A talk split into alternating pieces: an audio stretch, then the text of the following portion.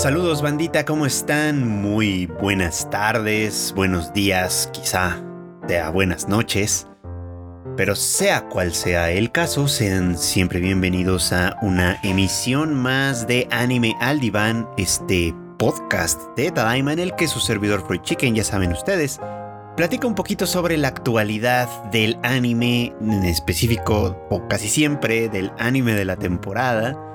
Y bueno, ya estamos en la recta final de la temporada de, invierno de 2022 de 2023, perdón, ya ando confundiendo los años. Una buena temporada, tuvimos grandes sorpresas, grandes regresos, algunas series bastante interesantes. Hubo mucho más de lo que pude abarcar, la verdad sea dicha. Hay muchas cosas que se quedaron ahí pues, pues pendientes, eh, que a lo mejor en algún momento se pueden retomar o no, ya veremos, pero, pero que puede que sean interesantes de, seguir y de ver. Es lo bonito y lo difícil del anime, tengo que decírselo siempre, ¿no? Eh, la verdad es que para quienes somos seguidores de, esta, de este medio y que pues eh, y que nos gusta mucho y que casi es, yo al menos en mi caso, es casi lo único que consumo de televisión, digamos exclusivamente, casi no veo otro tipo de series. La verdad es que no estoy a disgusto porque me parece que es un medio muy rico, ¿no? Que tiene una gran variedad de historias hay en todos los tonos, para todos los públicos, de todos los tipos, pues, y aunque sí, en, en general suelo criticar mucho, por ejemplo, esta corriente de Isekai, que me parece que en términos generales es bastante mediocre, de todos modos, de cuando en cuando, incluso esa corriente nos da cosas interesantes y, de las que vale la pena hablar, y una de ellas, por supuesto, no puede ser otra que The Magical Revolution, el nombre corto que ahora le doy a esta que recuerdan ustedes que tiene un nombre mucho más largo, eh, que terminó la semana anterior, que la verdad es que tuvo un final pues bastante bueno, bastante satisfactorio dentro de lo que cabe. A mí hay algunas cosas que me quedaron como pendientes y que espero que, en un futuro no tan lejano eh, se decidan a que tenga una segunda temporada, porque la verdad es que, eh, que me gustaría mucho ver como para dónde para dónde llevarían esta historia o para dónde llevarían este desarrollo. Porque pues ahorita nos quedamos un poco como que, ah, sí, se logró hasta cierto punto el objetivo. Y este... Y ya con eso, ¿no? De aquí en adelante felices para siempre. En teoría, ¿no? En teoría todos sabemos que lo que viene para la princesa Anisfia y Eufilia viene es pues es bastante bastante serio o puede ser bastante serio, pueden enfrentar muchas dificultades, pero precisamente vamos a eso. Eh, creo que la última vez que hablé de esto se trató o traté de hablar justamente de cómo el príncipe Algard, quien solía ser el príncipe heredero, digamos, ¿no? Eh, pues parecía como que tenía una intención muy particular, ¿no? En cuanto al dominio del reino, en cuanto a eh, pues su manera de ver las cosas, ¿no? Su manera de entender las injusticias de, de su sociedad, digamos, ¿no? Y su manera de remediarlas, ¿no? como una persona que eh, aspiraba a ser un déspota, ¿no? A final de cuentas, y a través de eso cambiar a la sociedad, digamos, ¿no? Tratar de convertirla en una sociedad más justa, más igualitaria, quizá, a través del ejercicio despótico del poder. Eso por lo menos era lo que parecía en ese momento. En realidad no cambió mi opinión después de todo lo que sucedió entre él y la princesa Anisfia.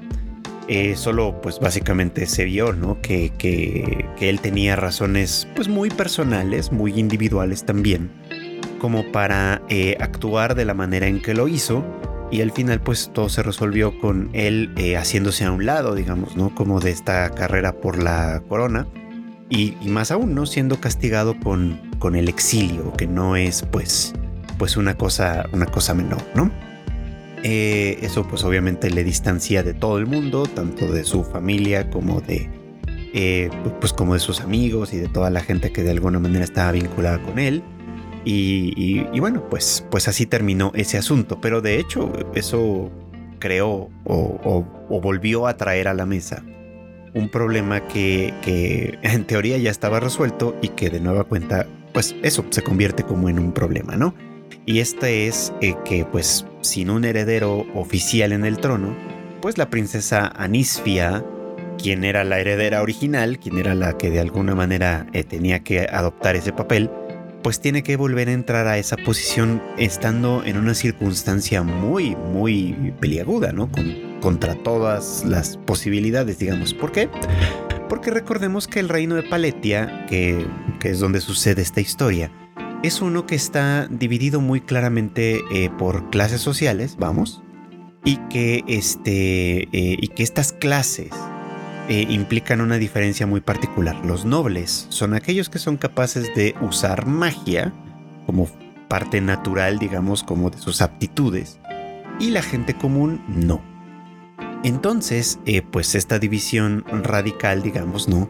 se, se, traza en todos los sentidos, ¿no? No es solo una, una cuestión de habilidades personales, sino que quienes, las familias que tienen acceso a estas habilidades, pues gozan de todos los privilegios de estar en la clase alta de esta sociedad.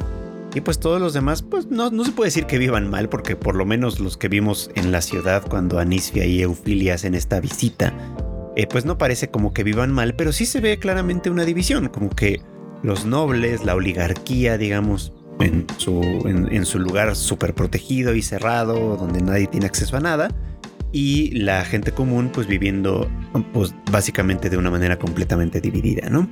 Y pues, mm, aunque no vimos como tal los problemas sociales que, que, se levantarían, digamos, de una situación como esa, pues los conocemos de sobra, básicamente, ¿no? A medida que la clase gobernante está separada y ajena a lo que ocurre con su pueblo, pues muy probablemente ocurrirá en, en un determinado tiempo, pues una revolución, una revuelta, digamos, ¿no? Con, la, el propósito final de deponer a, las, a los gobernantes, ¿no? Que la revuelta resulte eh, efectiva o no, ya es un tema aparte, pero ciertamente es uno de los escenarios que pueden preverse. Otro obviamente pues es que justamente mientras esté dando, esta revuelta, pues otros países u otros poderes del mundo digamos entren en actividad, que también pues obviamente pues es un riesgo para la integridad nacional, en fin. La serie no cubre eso, pero mm, lo que sabemos podemos de alguna manera intuir que ese podría ser un riesgo, pues si no a mediano, pues, a largo plazo, cuando menos, ¿no? Pero pues ahí, ahí estaba. Entonces pues, sí parecía como necesario o parece como urgente hasta cierto punto establecer un, hacer un cambio, ¿no? Algard quería hacerlo. Anisfia, pues no es exactamente como que quisiera hacerlo per se. Eh, ella más bien tiene una motivación individual, personal, que casualmente funciona muy bien en ese terreno también. Es decir, a ella le interesa la magia pese a no poder usarla, que ese es el principal problema por el cual era una mala candidata a, convertirse en reina, digamos. Eh, y que bueno, pero que eso no la detiene a final de cuentas, esta incapacidad para usar magia de forma natural no la detiene y se dedica más bien a investigarla con tal o con la finalidad de crear eh, pues una magia que pueda ser accesible para todos, incluso para aquellos que no tienen magia, como ella misma, por supuesto.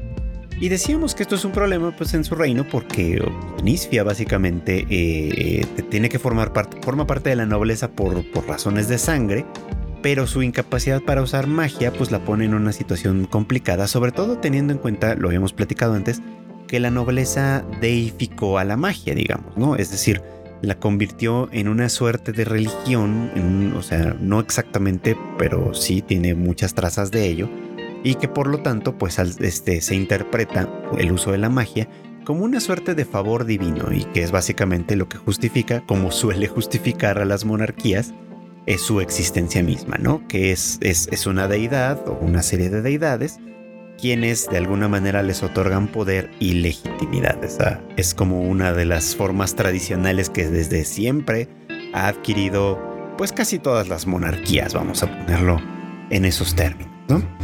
Entonces, bueno, el problema que se plantea ahí, en el que pues Anisfia ahora es la nueva, pues, pues la nueva princesa heredera, digamos, eh, por un lado la pone pues en conflicto con el resto de la nobleza, por el otro la pone en conflicto con ella misma, porque pues sus nuevas responsabilidades implicarían renunciar al estudio de la magicología, que es pues básicamente a lo que ella dedicaba la mayor parte de su tiempo, y, bueno, pues eso implicaría, pues sí, renunciar básicamente a todo lo que la hace feliz, ¿no?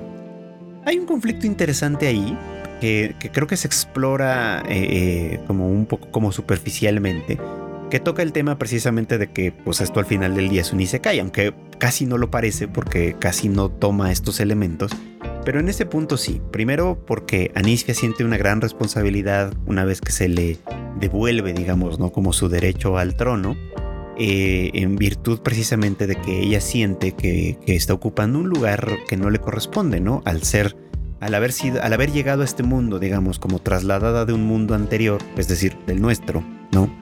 Eh, que es algo, insisto, que la serie no, no profundiza demasiado, pero pues llega el punto en el que efectivamente, ¿no? Ella se siente como una intrusa, como que, de hecho, su situación, digamos, podría ser la razón que explica por qué no puede usar magia. Y que, bueno, pues entonces eh, ella siente como esta gran responsabilidad, ¿no? Está ocupando un lugar que siente que no le corresponde en todos los sentidos, como que ella originalmente no era Nisfia, como que ella eh, suplanta probablemente a quien, a quien de verdad tenía que ser esa persona, y pues que como no puede compartir este secreto con nadie más, eh, pues, pues ella tiene que asumir esa responsabilidad. Al, al, compartir el secreto con Eufilia, que no, bueno, que suponemos que acepta su confesión, aunque no, no sabemos qué tanto piense sobre eso, por supuesto, eh, le da de alguna manera pues cierto valor a su propia identidad, digamos, ¿no? Como que a que pudo ser una persona en una vida anterior, es verdad, pero que ahora pues no puede ser otra más que ella misma y que todas las cosas que ha hecho como ella misma, como Anisfia, digamos, han tenido un profundo efecto en las personas a su alrededor. Y Eufilia es un caso muy claro de ello, ¿no? Siendo Anisfia la que la sacó de esa situación complicada cuando era todavía la prometida de Algard, siendo Anisfia quien le dio un lugar, un refugio en el cual vivir, en el cual de alguna manera estar, siendo pues ella también con quien de alguna manera va desarrollando un nuevo propósito, ¿no? En el momento en el que ambas se enfrentan eh, al, Ministerio de Magia y, y, y, muestran, digamos, ¿no? Como los avances de la magicología como algo que puede ser positivo y propositivo para un reino obviamente tiene muchos intereses, ¿no? Intereses económicos, este, intereses militares incluso y demás, esta clase de cosas que pueden ser importantes, digamos, desde el punto de vista de un Estado-nación, como es el reino de Paletia, digamos, ¿no? Entonces, bueno, eh, eh, creo que esta aceptación, digamos, ¿no? Como de que la identidad de Anisfia tiene valor por sí mismo, por todo lo que ha hecho, por todas las hazañas, como la de derrotar al dragón y todo lo demás que de alguna manera se ha logrado gracias a que ella es quien es, pues es algo que de lo cual no solo no hay que sentirse eh, como, como, como una impostora, digamos, sino que tiene un valor, un peso específico verdaderamente importante. Aquí ya vamos viendo obviamente pues cómo la serie va encaminándose también, o, fue encaminándose también, a, llevar a Eufilia a reconocer pues que por, que por siente algo diferente, ¿no? Una chica que, eh, bueno, Ophelia fue una chica que pues creció y, todo el tiempo creció, digamos, bajo la premisa de que eh, pues ella iba a convertirse en reina consorte. O sea, es decir, iba a ser la esposa del príncipe Algard, quien a su vez iba a heredar el trono, y Eufilia tenía que convertirse, pues sí, en su compañera en ese, pues en ese proceso, en ese trabajo. Entonces, pues como suele suceder en estos casos, pues ella en realidad tenía negado el acceso, digamos, a una vida que ella pudiese elegir. Más bien, desde muy pequeña tenía que prepararse para esa posición, eh, tenía que actuar en, todo ese sentido, digamos, ¿no? Y al final de cuentas esa iba a ser su vida, ¿no? Iba, iba a gozar de todo el privilegio, digamos, como de ser la reina, a cambio de sacrificar cualquier cosa que ella hubiese podido desear. Aquí supongo yo, la verdad es que no lo sé, no tengo conocimiento de las intimidades de, ninguna familia real como tal, pero supongo yo que, que, desde que nacen hasta que mueren, básicamente, pues el discurso que este tipo de personas ha de recibir tiene, seguramente va en función del deber, de, de la responsabilidad y de la posición, y donde pues básicamente desde muy pequeñitos, estoy casi seguro, que a la mayoría de ellos pues se les este pues se les arranca de raíz, digamos, ¿no? Como la posibilidad de desear cosas por su cuenta, ¿no? De alguna forma, ¿no? Entonces, pues creo que es como, como una posición complicada desde un punto de vista individual. Obviamente desde otros puntos de vista pues tiene muchísimos privilegios y demás, pero por lo menos de este es este, un punto de vista que puede, ser, puede llegar a ser complicado. Así al menos es como se nos presenta Eufilia, ¿no? Como un personaje que, nunca se da el tiempo siquiera de, pensar o de cavilar sobre lo que ella pudiese desear. Sin, es, no es sino hasta que es rescatada por Anisfia de esta situación que ella tiene, por así decirlo, como la libertad o hasta cierto punto la libertad de, de decidir cosas por su cuenta. Y una de las cosas que decide es, de hecho, estar al lado de Anisfia, ayudarla en, su, en, lo suyo, en lo que ella hace, pues, ¿no? Y convertirse en un soporte para ella. Es una elección peculiar desde un punto de vista, desde cierto punto de vista, claro, ¿no? Porque en realidad es como que ella sigue representando el mismo papel. O sea, el que, el que representaba antes siendo la, la prometida de Algard, pues ahora lo representa al lado de Anisfia, ¿no? Convirtiéndose eso, en su soporte, en su apoyo, en una persona con quien eh, no tiene que hacer estas cosas solas, digamos, ¿no? Y al principio pareciera que lo hace como por lealtad, como por, por un cierto sentido del deber, hasta que Tilty de alguna manera le va, eh, eh, pues, pues picando un poquito, ¿no? Haciéndole ver que, que, lo que ella siente va más allá del deber, ¿no? Que probablemente siente por Anisfia algo que, pues eso, ¿no? Que no puede enfocarse únicamente en, el, en, este sentido de, la obligación, digamos, ¿no? Sino que probablemente hay algo más, ¿no? A Tilti y a Nisfia las une, por ejemplo, una relación de amistad, ¿no? Una relación que sí, pues es una, es una amistad muy peculiar que, que nace de un interés en común, aunque obviamente con enfoques diferentes, y que se fundamenta en la mutua cooperación, por ejemplo, ¿no? Pero eh, lo que pasa con Eufilia, pues es que ella está tan poco acostumbrada a reconocer sus sentimientos que eh, tal vez no sabe qué hacer con ellos, ¿no? Y creo que ahí la intervención de Tilti pues tiene mucho, mucho que ver, ¿no? Y bueno, pues eso nos lleva un poco como al conflicto final que enfrentan, obviamente, en el que pues eh, Eufilia decide, ahora sí, como por cuenta propia, que no quiere que Anisfia sea reina porque eso implicaría que Anisfia dejara de ser ella misma precisamente, ¿no? Y entonces asume la posibilidad de que eh, pues sea ella quien tome su lugar de alguna, de alguna manera, ¿no? Eh, ahí hay un tema que a mí no me quedó del todo claro, tengo que confesarles, ¿no? Que es este de que el, el, pacto mágico que se tiene que hacer, etcétera, y que de alguna manera implicaría que Eufilia eventualmente se convirtiera en un ser inmortal, pero pero pues por lo mismo que perdiera toda su humanidad y demás, entonces bueno, ahí no, no me queda muy claro exactamente qué es lo que sucede, pero sí me queda claro que el, conflicto que se plantea pues es que una u otra tiene que sacrificarse a sí misma para ocupar esa posición y crear o gestar de alguna forma los cambios necesarios pues no para que pues para que para que pueda seguir siendo ella misma por supuesto no eso implica pues muchos cambios, ¿no? Primero este pacto mágico que les digo que mm, siento como que no quedó del todo claro, como que tuvimos que aceptar y ya. Pero que, pero además, por ejemplo, pues el hecho de que la familia real adoptara a Eufilia como una hija, digamos, ¿no? Y por lo tanto pudiese este, convertirse en, la heredera, ¿no? En la princesa heredera, en este caso. Eh, y, y ya, o sea, varias reformas ahí que se tienen que hacer, ¿no? Lo que pues nos lleva a esta conclusión, ¿no? Anisfia no quiere que Eufilia se sacrifique, Eufilia no quiere que Anisfia se sacrifique, lo cual las lleva pues a un enfrentamiento final que pudo haber sido en palabras, pero que como terminó siendo con las espadas mágicas y esto pues le dio cierta emoción, cierta... Eh, mm, mm, ¿cómo, cómo, ponerlo ahora? Le dio cierta afectividad, digamos, ¿no? Porque sabíamos como que se enfrentaban no desde el odio, como, eh, sino desde el amor, un reflejo parecido al enfrentamiento también de Anisfia y Algard, que también tuvo mucho de esa emotividad, pero que aquí no se trataba de arrebatarle algo al otro, sino simplemente de, decidir quién de las dos iba a ocupar una posición incómoda. Y bueno, ahí hay que reconocer que, que tenía todas las de ganar, no solo porque su potencial mágico siempre hemos sabido que es muy muy grande y que de alguna manera por eso es que se le consideraba como un genio, ¿no? Porque incluso entre los nobles ella tenía mm, poderes muy, muy superiores ¿no? a, los de la gran mayoría, sino porque además pues ella en realidad es quien está mejor preparada para ese papel. O sea, estaba preparada para hacer el papel de reina consorte y pues ocupar la posición como tal, pues me parece que desde cierto punto de vista era lo más lógico, ¿no? Este, ella a final de cuentas está, es, quien mejor preparada está para eso.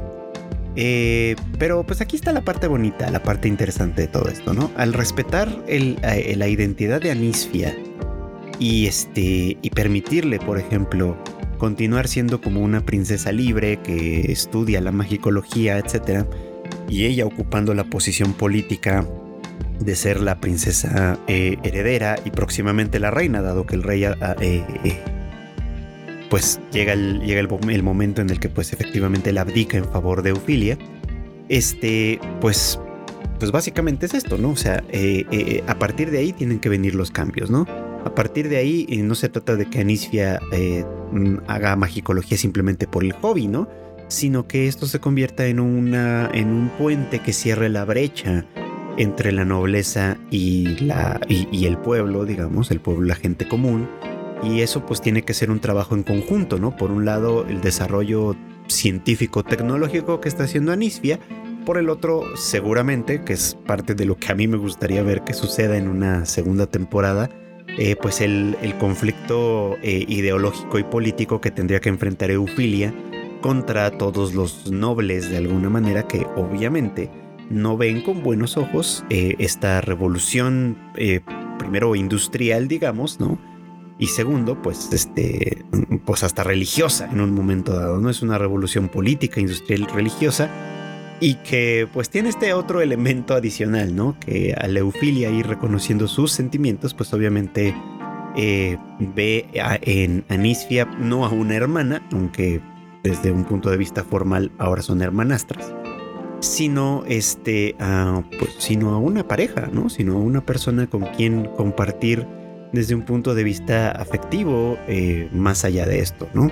Sabíamos obviamente desde el principio que pues Anisfia era gay, ¿no? Que, ella desde, que desde que era pequeñilla, ¿no? Desde que veía como a la distancia Eufilia, ¿no? Pensaba en ella pues eso, ¿no? Como una chica que lo tenía todo, ¿no? Inteligencia, belleza, etcétera, y como alguien a quien anhelar o con quien anhelar estar mm, desde ese punto de vista quizá como platónico de quien sabe que pues eso es imposible y que de pronto no solo se vuelve posible sino que se vuelve una realidad porque Eufilia ahora está enamorada de ella. Entonces bueno esto implica como una serie de cambios que, van a venir en una sociedad. Entonces esto me gustaría verlo no o sea la primera temporada nos lleva un poquito como a, ver eh, la situación de cada una de ellas no a ver cómo de alguna manera se encuentran, cómo de alguna manera sus intereses se van alineando, cómo obviamente tienen conflictos entre sí, por supuesto, cómo los resuelven y cómo al resolver los conflictos que tienen entre ellas se va gestando los inicios de una revolución que va a abarcar a una sociedad más en pleno.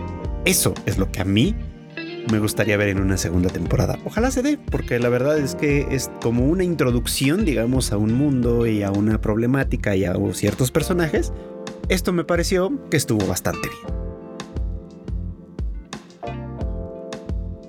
Y hablando de temas sociales, creo que el final de la, pues de la sexta temporada de My Hero Academia resultó satisfactorio, resultó importante, interesante.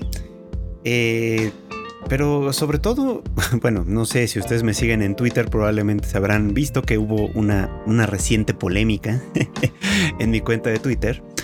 Porque, pues, básicamente mi opinión general es que My Hero Academia es una gran, gran, gran serie eh, que vale mucho, mucho la pena y que pues es básicamente de lo mejor que tenemos en cuanto a superhéroes en este momento, ¿no? Y, lo digo sabiendo que estoy hablando en, cierto modo de cosas como lo que estamos viendo o lo que se ha visto, ¿no? Entre el universo cinematográfico de Marvel y el universo cinematográfico de DC y estas cosas que si bien yo ya no sigo en realidad, de todas maneras medio me entero y creo que pues desluce mucho, ¿no? De cosas que a lo mejor en un momento dado pudieron intentar o inventar o, experimentar un poco, ¿no? Y que creo que a cambio My Hero Academia lo hace espléndidamente, pese a que algunos opinan básicamente que tiene como sus altibajos. Yo aquí tengo un punto, un punto importante que quiero decir, ¿no? Obviamente no es una obra perfecta. Y, sobre todo creo que tiene una condición o una característica muy particular que, eh, que, en realidad muy pocas series logran hacer. Yo podría decir que solo conozco una que lo logra. Y, voy a explicar. Para, ah, para no hacerles más bolas con esto, voy a explicar. La mayoría de este tipo de historias que implican como un universo en particular, ¿no? Pueden enfocarse sobre todo desde dos aspectos fundamentales. El primero de ellos es sobre los personajes. Es decir, el mundo en el que viven es un pretexto para mostrarte a estos personajes, desarrollarlos, construirlos y, que la historia se trate sobre todo de ellos. ¿ah? El otro es eh, que se trate sobre el mundo en sí, ¿no? Hacer una construcción del mundo y que, y que todo eso que sucede en ese mundo de alguna manera eh, influya en los personajes principales y lo que vemos es esto, ¿no? Cómo se desarrollan esos personajes en este mundo en particular. Son dos enfoques completamente distintos. Uno de ellos obviamente se enfoca en, la, en, una imagen más grande, digamos, ¿no? Y probablemente profundiza poco en los personajes. Y otro se, se, enfocaría más en profundizar más en los personajes y usar solo el mundo en el que viven un poco como un pretexto para, para crearlos. La única serie tipo shonen de aventuras, etcétera, que, que yo eh, creo que equilibra muy bien estas dos perspectivas es Full Metal Alchemist. Eh, creo que esta es la única que yo conozco que equilibra muy bien esas dos cosas, o sea, que intenta hacer las dos cosas a la vez y lo logra, por así decirlo, ¿no? Muchas otras ni siquiera lo intentan y está bien, se vale. Creo que My Hero Academia lo intenta y tal vez no lo logra del todo.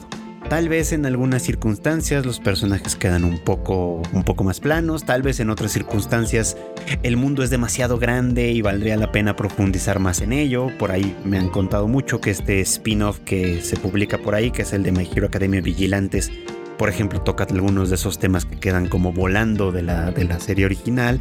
En fin, creo que, que, que, que, parte a lo mejor de su problema es eso, que no logra hacerlo como del todo. Y es que mm, si lo pensamos bien, en realidad lo que estamos viendo o lo que hemos visto a lo largo de las seis temporadas de My Hero Academia, lo que hemos visto ha sido poco menos de un año de la vida de todos estos personajes. Porque Deku y compañía han entrado a la clase 1A de la UA, ¿no? Este, y, y básicamente no se han graduado de ese primer año todavía cuando pues las cosas ya están en estas condiciones. Es decir, todo se ha ido, aunque parece que hemos visto demasiadas cosas, en realidad todo ha sucedido en un lapso muy, muy corto de tiempo, muy corto de tiempo, este, desde el punto de vista de la serie.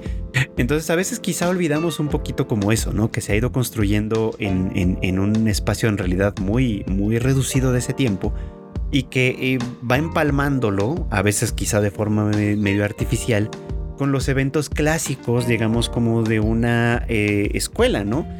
Desde ese punto de vista, por ejemplo, desde el punto de vista escolar, pues los chicos han pasado por cosas como el examen de ingreso, la ceremonia de ingreso, por supuesto, sus primeras clases, el festival deportivo, que fue por allá por la segunda temporada, si no estoy equivocado.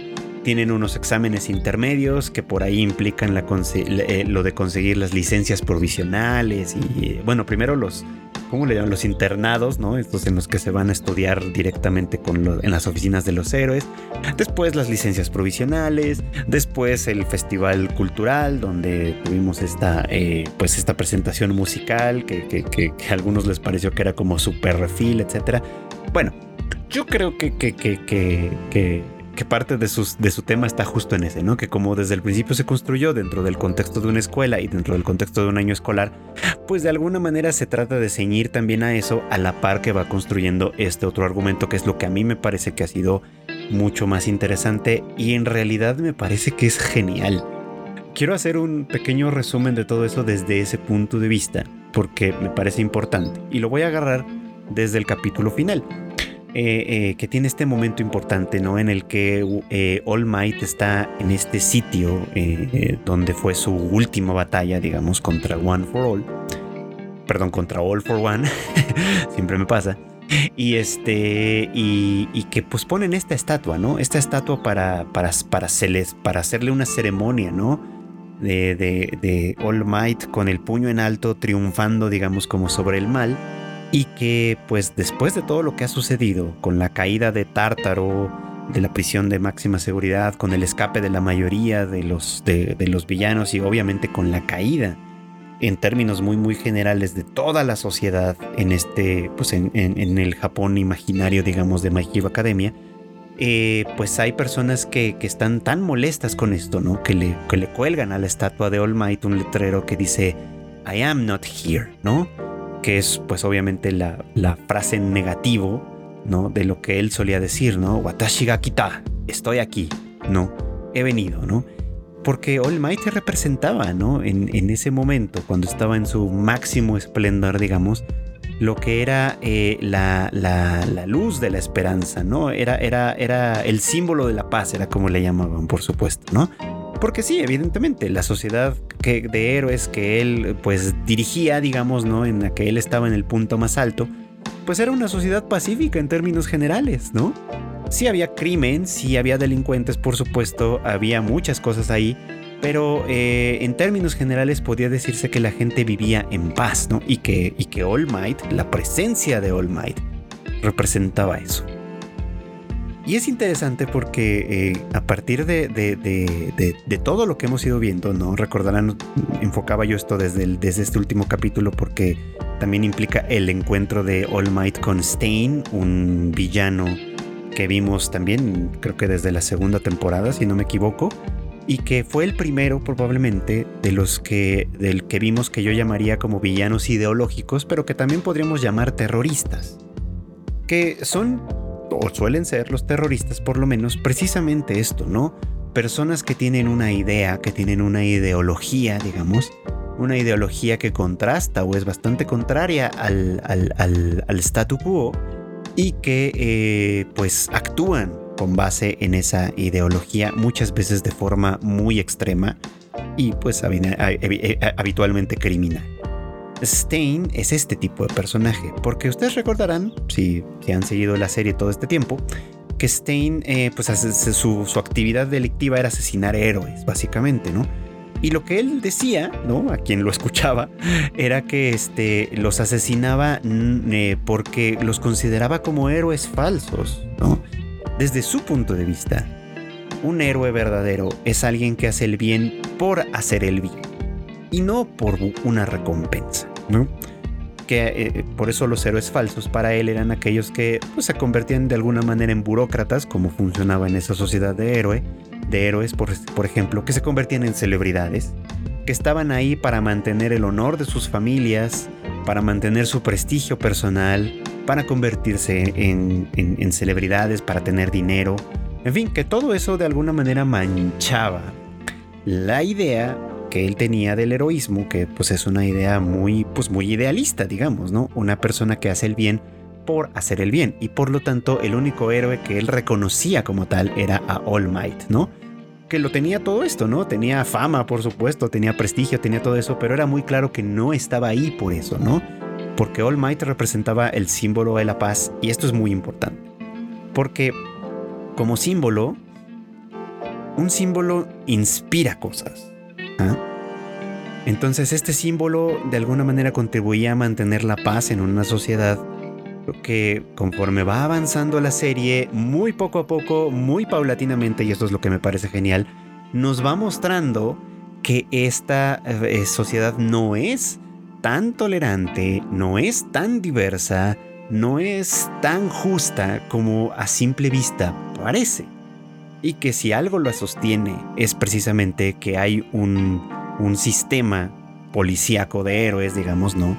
En el que All Might representa eso, ¿no? Como el heroísmo, el heroísmo ideal y la paz y todo esto, y que en cuanto él deja de aparecer, cuando él se hace a un lado y se tiene que retirar, empieza a mostrar pues todas las sombras que se ocultan detrás de eso, ¿no?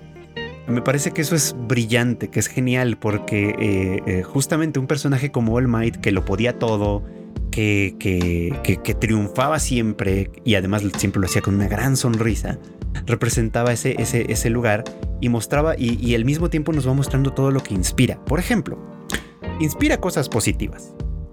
All Might, obviamente, ¿no? inspiraba a muchos héroes que siguieron sus pasos y los principales ejemplos creo yo son Deku y Bakugo, ¿no? Nuestros dos de nuestros principales protagonistas, digamos, ¿no? Y, la serie ocupa un tiempo en explorar sus dos formas de inspiración en este caso, ¿no? Deku, por ejemplo, se inspiraba mucho en All Might desde el punto de vista de que él salvaba a todos, ¿no? De que su presencia hacía a todos los demás sentirse en paz, sentirse tranquilos, sentirse que a sentirse aliviados, vamos, ¿no? Bakugo, por otro lado, se inspiraba en él desde el punto de vista del triunfo, ¿no? Porque All Might triunfaba sobre sus oponentes, siempre vencía, no importaba en qué circunstancia peligrosa se encontrara, no importaba cuán rodeado de villanos estuviese, All Might siempre prevalecía y esa es la inspiración que Bakugo toma de él, ¿no? Dos cosas que si bien son complementarias, al final del día son distintas. Y, eso es muy, muy interesante. De hecho, podría decir yo un poco que la, la inspiración de Deku embona muy bien, por ejemplo, con la, con, la intención de ser héroe que tiene, que tiene Ochako, por ejemplo, ¿no? Que, que Ochako toma su inspiración de la gente, ¿no? De la felicidad de la gente que se siente aliviada, que se siente rescatada, que se siente segura, ¿no? Y esa seguridad, esa, esa alegría es lo que le inspira a ella, por ejemplo, ¿no? A convertirse en una heroína. Todo eso es efecto de un símbolo tan enorme, tan gigante como lo era All Might. Pero ese símbolo también proyecta sombras. Una de ellas es Stein, por ejemplo, ¿no? Que ve el heroísmo ideal de All Might y lo contrasta con otros héroes y lo lleva a convertirse en un extremista. Otra sombra, por ejemplo, es la que se proyecta sobre Endeavor, que la serie me encanta porque también hizo esto. Una vez que All Might se hace a un lado y Endeavor se convierte en el héroe número uno, el propio Endeavor se da cuenta que él no puede ser el símbolo de la paz porque pues él mismo no, no puede representar ese papel, ¿no? No es un héroe que inspire lo que All Might inspiraba, al contrario, en algunos casos inspira más bien eh, eh, desconfianza, cierta desazón, ¿no? Porque precisamente porque es justo de estos héroes que eh, como dice la serie, de pronto parecen villanos, ¿no? Que, que, tiene mucho en común con Bakugo, en el sentido de que lo importante es prevalecer por encima de los villanos, que sí, como héroe es bastante responsable y hace bien su trabajo, pero no proyecta tanto una imagen como esa, ¿no? Y que en realidad, pues a un nivel personal, la sombra de estar a la sombra de All Might lo llena de resentimientos, de rencores, de, ira, y de cierto modo, que a su vez le llevan a él a partir de su personalidad, obviamente, no esto no es culpa de All Might, pero va de la mano con la imagen que se proyecta ahí, lo lleva pues a destruir a toda su familia y lo lleva a crear efectivamente, o por lo menos a contribuir a crear efectivamente a un villano como lo es Davi.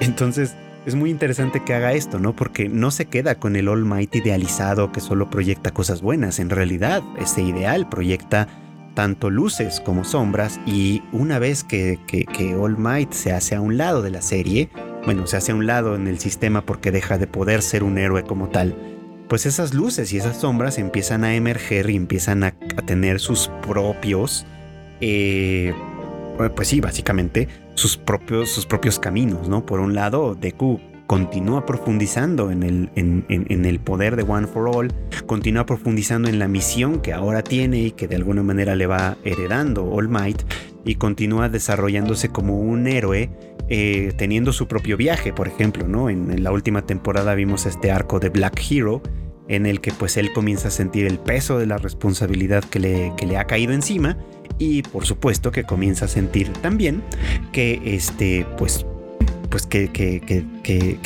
es una responsabilidad suya nada más, ¿no? Que él tiene que ser en cierto modo como All Might, ¿no? Que salvándolos a todos, estando ahí para todos y llevando en ello una carga personal demasiado grande, ¿no? Como que obvia, quizá. Primero, pues que All Might se convirtió en un gran héroe eh, que forjó una, una era de paz, ¿no? Y que con esa, y que con esa, digamos, como, como con ese logro, con ese éxito, pues él también ya no estaba solo, ¿no? Tenía una gran cantidad de aliados a su alrededor que le permitían, eh, pues, pues funcionar en conjunto, ¿no?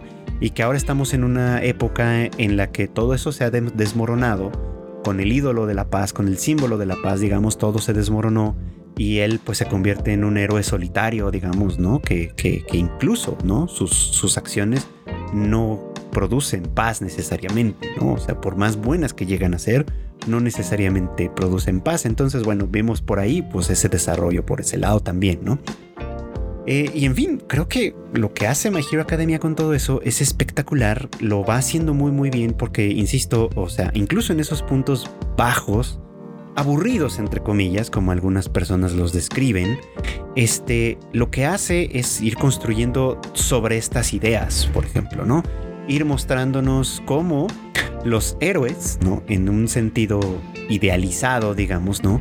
En realidad proyectan distintas circunstancias, proyectan distintas imágenes y por lo tanto producen distintos, distintas influencias, pues, ¿no?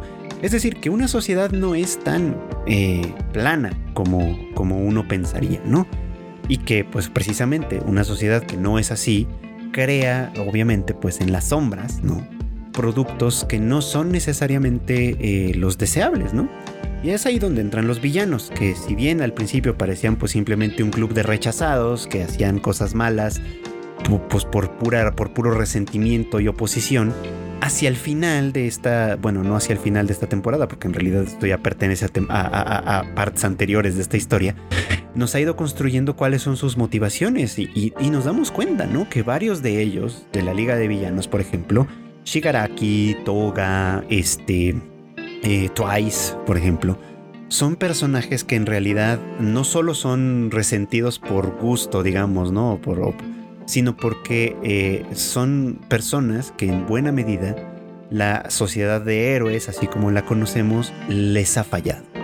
Y les ha fallado porque pues sus dones, que, son cosas que, que, nadie pidió, ¿no? En un momento dado, que a todo mundo le toca en el azar de la genética como tal, pues los ponen en una circunstancia para la cual la sociedad no solo no está preparada, sino que cierra voluntariamente los ojos, ¿no? Y los excluye por completo, esperando además que se comporten de una manera pasiva. Cosa que a lo mejor muchos hacen. O sea, mucha gente como Spinner, por ejemplo, que puede sentirse rechazada por no ser, eh, pues por no tener forma humana como tal, ¿no? Eh, y que no consiguen convertirse en héroes, porque obviamente hay muchos como Spinner que se, que se convierten en héroes y funcionan como tal, pero los que no lo logran o no buscan eso, pero y que solo desean tener una vida en paz y al mismo tiempo enfrentan de alguna manera cierta discriminación, pues son el objetivo claro de personas como All for One, por supuesto, ¿no? cuyo propósito es radicalizar a todos estos que están, que están rechazados, que están desplazados, que están ignorados por la sociedad de héroes y convertirlos en sus herramientas desde ese punto de vista, por supuesto, ¿no? Es fácil radicalizar ideológicamente a aquellos que están en, ese, en esa parte de la sociedad. Y eso es culpa no solo de quien los radicaliza, sino de la sociedad misma, ¿no? Cuando la sociedad elige cerrar los ojos ante esas problemáticas porque no quiere o no puede enfrentarlas, pues es de alguna manera cuando pone como o, deja, digamos, como la posibilidad de que estas personas se radicalicen. Y así es exactamente como se conforma la Liga de Villanos, ¿no? De un grupo de personas que pudieron haber tenido un destino diferente, si tan solo sus condiciones y su sociedad en general y sus condiciones personales en particular hubieran tenido la sensibilidad de reconocerles eh, pues los dilemas que vienen o los problemas que vienen con la naturaleza que les tocó, ¿no? O sea, los dones, el de Shigaraki, por ejemplo, el de Toga, el de Twice, estos tres por lo menos, son muy claramente disruptivos sus dones, ¿no? Son muy claramente este, problemáticos desde un punto de vista social. Pero cuando la sociedad elige no ver esos problemas, pues sí, los deja a, la, a merced de grupos y de personas como All for One que les pueden radicalizar. Y eso es exactamente lo que vimos que sucedió, como al irse integrando cada uno de ellos a la Liga de Villanos, pues fue básicamente por esta circunstancia, ¿no? Por una sociedad que los rechazó, que decidió no verles, que decidió no darles un lugar en un momento dado y que pues los hizo presas de esta radicalización de alguien que también los ve como herramientas en realidad, que los ve como que, que, que, que les da un lugar en el mundo sí, pero porque los quiere utilizar para un propósito completamente individual, ¿no? Sabemos que All for One es el gran villano aquí, o uno de los grandes villanos aquí. yo creo que el villano principal. Precisamente porque su objetivo es, no es otro más que un objetivo individual. Él quiere eternizarse a sí mismo. Él quiere perdurar, digamos, ¿no? Y seguir manteniendo el monopolio, digamos, de los dones en, en, todo el sentido de la palabra, ¿no? Eh, que es otro contraste muy bonito y muy interesante que me parece que hace My Hero Academia y que vale muchísimo la pena, por ejemplo, ¿no? Que eh, lo que representan los dos grandes, eh, los dos grandes dones, digamos, ¿no? All for One y One for All, son dos posturas ideológicas completamente opuestas, ¿no? en tanto que All for One es una postura ideológica individualista, ególatra, egocéntrica, narcisista, ¿no? Que, eh, que, se basa básicamente, que se basa en el, eh, eh, en el éxito individual, en el logro individual, digamos, y que pasa por encima de cualquier otro, sin importarle qué, sin importarle absolutamente nada, ¿no? pues representa básicamente esa postura, esa postura individualista, narcisista, decía yo, ¿no? Que es incapaz de ver realmente a los demás más allá de sus propios objetivos. Porque no es que All for One eh, esté buscando, por ejemplo, de verdad, crear un, un, paraíso para todos aquellos que fueron rechazados en un momento dado. Para nada. Es muy claro que All for One lo único que está buscando es monopolizar, ¿no? Eh, los dones y la sociedad y la sociedad así como tal para que funcione como él desea que funcione. Ajá. Y que los, a los que tiene, a los que, están ahí a su lado, pues simplemente son herramientas para conseguir ese objetivo, ¿no? Conocerlos y profundizar en sus motivaciones y en sus dudas y en sus inquietudes y en sus dolores incluso, es simplemente para radicalizarlos más. Él realmente no les ofrece ninguna alternativa, no les ofrece nada más, ¿no? De hecho, lo que les ofrece podríamos pensar que es hasta bastante vago, ¿no? Vivan libremente y hagan lo que ustedes quieran, que no sean más oprimidos por una sociedad que les niega, ¿no? Y es como, bueno, ok, sí, pero eso en concreto, ¿qué significa? All for One no les da herramientas ahí, no les da alternativas. Lo único que hace es favorecer una circunstancia en la que toda la sociedad caiga por completo y se desmorone por completo y a partir de ahí, pues que cada quien haga lo que pueda y lo que quiera, ¿no? Convirtiendo esto efectivamente en una sociedad donde, eh, donde pues el más fuerte triunfa y prevalece sobre los demás, por supuesto, en una sociedad salvaje, ¿no? Es decir, en una no sociedad, donde él a final de cuentas está a la cabeza o puede colocarse a la cabeza precisamente porque la habilidad de All for One, el don de All for One, se lo permite, ¿no? Le permite estar por encima de todos los demás, ¿no? Y eso es lo que creo que de alguna manera la Liga de Villanos tal vez es incapaz de ver en ese punto, ¿no? Y, todos los demás son incapaces de ver en ese punto, ¿no? Que en su búsqueda por una sociedad mm, probablemente más justa, que les reconozca incluso a ellos que tienen dones disruptivos, difíciles, este, eh, hasta cierto punto patológicos, como en el caso de Twice, que su don básicamente le fragmentaba la personalidad, no solo el cuerpo, sino la personalidad, y eso también se convertía en un problema pues de salud mental muy muy importante, por ejemplo, ¿no? No iba por ahí, no va para ofrecerles ese tipo de respuestas, ¿no? All for One simplemente convierte, destruye la sociedad para colocarse a la cabeza, aprovechándose de su habilidad. Ideológicamente hablando, One for All es un poder completamente opuesto.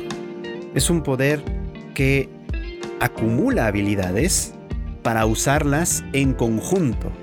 Es un poder que implica una suerte, y ahora lo vimos básicamente a medida en la que, en la que Deku se ha ido desarrollando dentro, de este, dentro del poder del One for All, dentro de sus habilidades, es un poder que implica cierto consenso, que implica una pequeña sociedad, en este caso los, los, antiguos usuarios de One for All, que prestan su poder y sus habilidades, digamos, para que el usuario presente tenga pues todas estas herramientas a su alcance, ¿no? Es en realidad un poder colaborativo, ¿no? Que no roba los poderes de otros en realidad, sino que los otros, sino que los otros ceden sus habilidades, su poder e incluso su experiencia, como ya lo estamos viendo suceder, ¿no? Para que, eh, para, para conseguir un bien mayor, un bien común, ¿no? Entonces, el nombre que recibe, ¿no? One for All, me parece que es impresionante precisamente por eso, ¿no? Es, es, es, es, muy interesante precisamente por eso, ¿no? Porque va hacia lo social.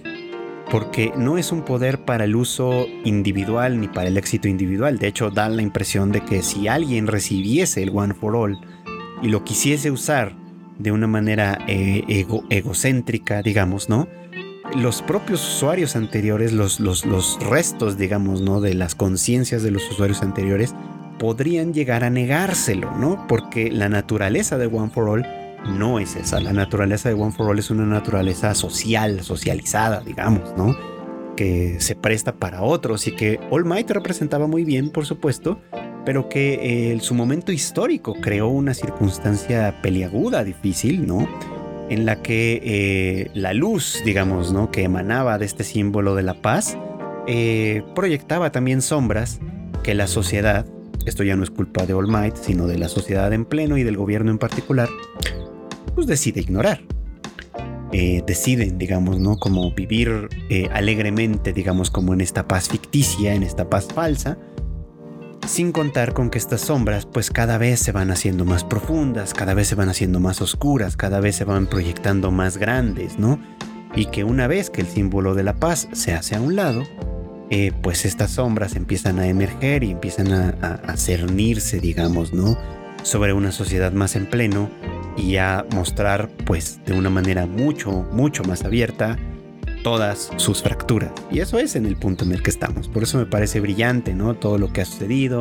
Me parece que toda la construcción, tanto de los problemas de los héroes como de este, los problemas de los villanos, básicamente, y cómo estos, de alguna manera, todos, en mayor o menor medida, son distintas respuestas a los mismos problemas sociales, es un mensaje importantísimo.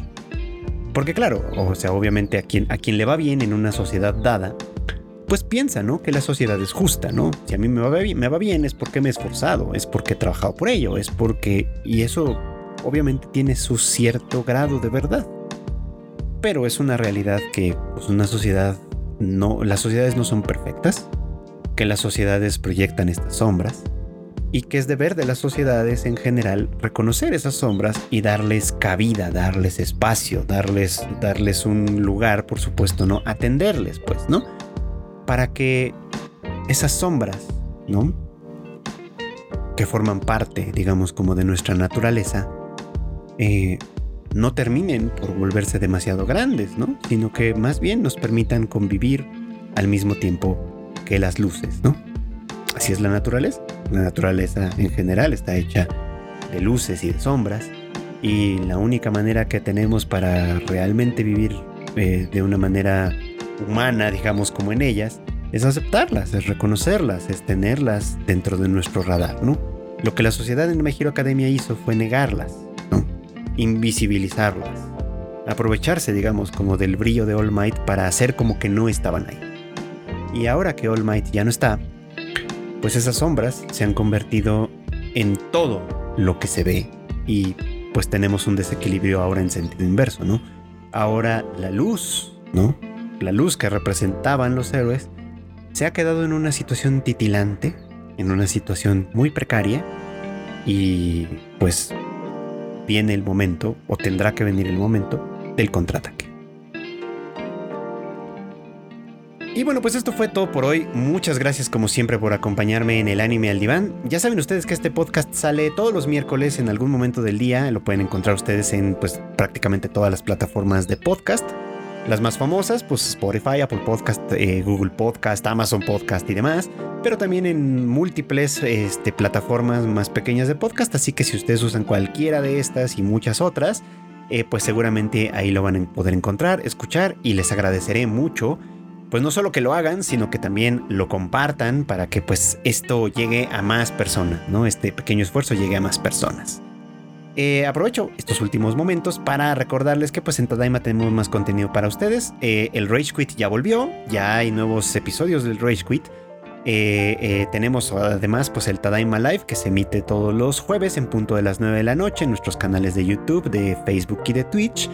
Y pues que el Q y yo andamos ya, ya ahora sí, después de todo el maremoto que implicó el Demon Slayer World Tour y demás, ahora sí estamos ya eh, pues, pues eh, haciendo cosas en función de nuestro nuevo podcast, todavía sin nombre fijo, ahorita ya, ya pronto se los daremos a conocer, este, que, en el que hablaremos sobre manga, ¿no? Sobre manga, sobre, sobre todo sobre los que se publican en nuestro país, aprovechando pues que ya tenemos pues, una gran oferta, varias editoriales trabajando en ello y que por supuesto pues nos interesa mucho compartir con ustedes nuestras impresiones porque pues ese medio, hablamos de anime mucho sobre todo, pero el medio del manga, también tiene cosas muy muy interesantes y muy notables de las cuales vale la pena pues compartir, digamos, ¿no? Así que pues espérenlo, espérenlo pronto, ya ya también va a salir muy próximamente.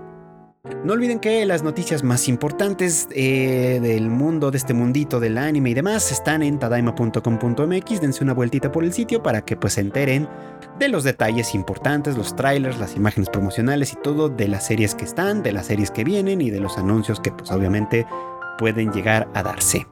Yo me despido no sin antes desearles, como siempre, que pasen ustedes muy buenas noches, buenas tardes o buenos días.